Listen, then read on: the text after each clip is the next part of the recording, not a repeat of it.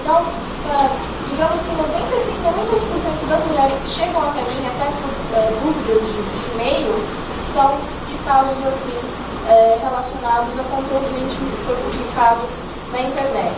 Né? E eu fiz uma, algumas breves anotações aqui só para jogar uma, uma brasinha aqui no, no assunto. É, o que eu separei aqui para falar rapidamente para vocês foi exatamente da questão do compartilhamento desse conteúdo íntimo é, em redes sociais, em dispositivos móveis, aplicativos, né? É, a gente teve vários casos ultimamente na mídia, o caso da Fran, outros dois casos de duas meninas que se suicidaram por conta disso, né? E aí a questão sempre batia na, naquele ponto. Mas isso é crime? Não é? O que fazer? A gente já tem leis sobre isso, então começou a surgir esse burburinho, é, o, quem está fazendo a, a, filmagem, a foto, a publicação, que crime que pratica? E quem compartilha? Também pratica o crime? Né? Então eu fiz um, um rascunho aqui que eu levantei. Na realidade, o fato de você filmar a pessoa e publicar esse conteúdo na internet, ou não precisa nem publicar, né?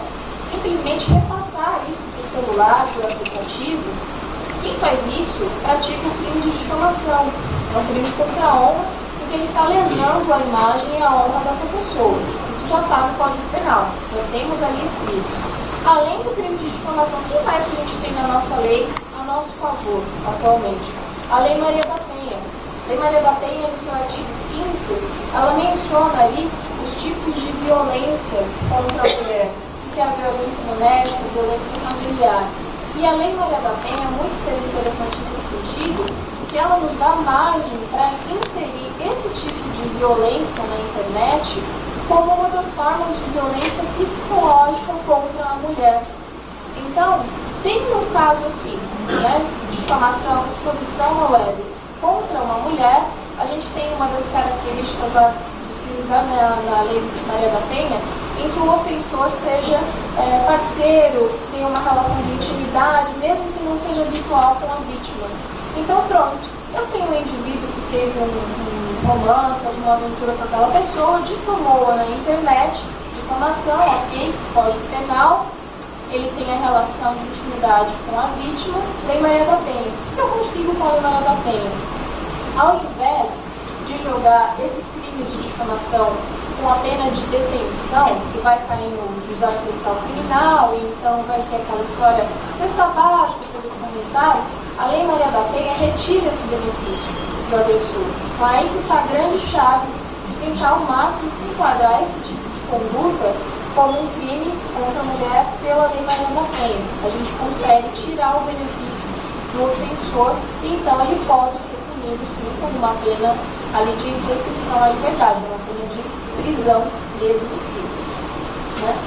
Aí, pesquisando sobre isso, há uns tempos atrás, eu fui dar uma entrevista bem na época do, caso da Fran, é, vi que tinha dois projetos de lei sobre o assunto. Inclusive, um era do Romário, e haviam várias amigas minhas, né, divulgando no Facebook, nossa, olha que legal, o Romário fez alguma coisa muito bacana pra gente. Tem um projeto de lei que transforma a, a difamação via web, esses casos de exposição íntima, em crime. Aí eu, foi. Mas isso já não é crime? Foi puxar o projeto de lei, quem quiser anotar é o 6630 de 2013. O que, esse cara está falando? Né? Na realidade, ele reproduz o que a gente já tem no Código Penal e o que a gente já tem na Lei da Maria da Penha. Que bacana, né? O que ele fez? Então tem uma, é, tem uma via eleitoreira aí, digamos, né?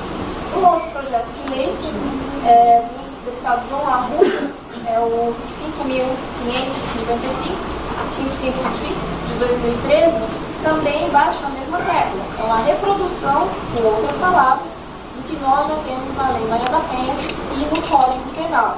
Não estão tentando nem inventar a roda. Né? A única diferença desse projeto de lei do João Arruda é que ele insere a divulgação por meio da internet é, desse tipo de conteúdo como um crime específico. Ele só colocou uma, uma expressão ali no meio para inserir entre as, as, formas de violência contra a mulher esse tipo de conduta. Também não muda em nada, tá? E, mas uma única coisa interessante que eu achei viável do projeto de lei dele foi que é, ele menciona que nesses casos de remoção de conteúdo íntimo da internet, é, o juiz deveria dar uma liminar em 24 horas e o provedor deveria retirá-la em até 48, né, retirar o conteúdo em até 48 horas. Ele determina um prazo para o provedor agir. Isso é até interessante. Mas assim, também não cria nenhum problema, porque o juiz determina o prazo. Então, se o juiz quiser 24, 48 horas, o provedor vai ter que cumprir. Então, tá para nós, mexer, mexer não mudou nada, porque a gente já tem já é possível trabalhar muito bem isso, né? Então, pensando ali, quem filma, quem fotografa e divulga esse material, seja via web ou via celular, via aplicativo, crime que pratica, difamação. E aquele que compartilha, o indivíduo que recebe, achou legal e encaminha para outro, pratica o mesmo crime? E aí a gente começou a discutir lá no escritório, sim, não, não. Opa, pelo Código Penal em si, esse indivíduo que compartilha o conteúdo, ele não falou, ele não foi o autor do material. Ele só compartilhou, ele replicou. Ele, em tese, não pratica o crime de difamação. Então, se você reencaminhar o conteúdo que você recebeu, você não está praticando crime de difamação. Por quê? Porque a gente precisa ter o dolo, a gente precisa ter a intenção de difamar a pessoa. E quem fez o conteúdo e colocou na web tem essa intenção, isso dá para a gente provar. Aquele que compartilha, já não. Essa esfera de até onde ele tinha intenção ou não, é complicado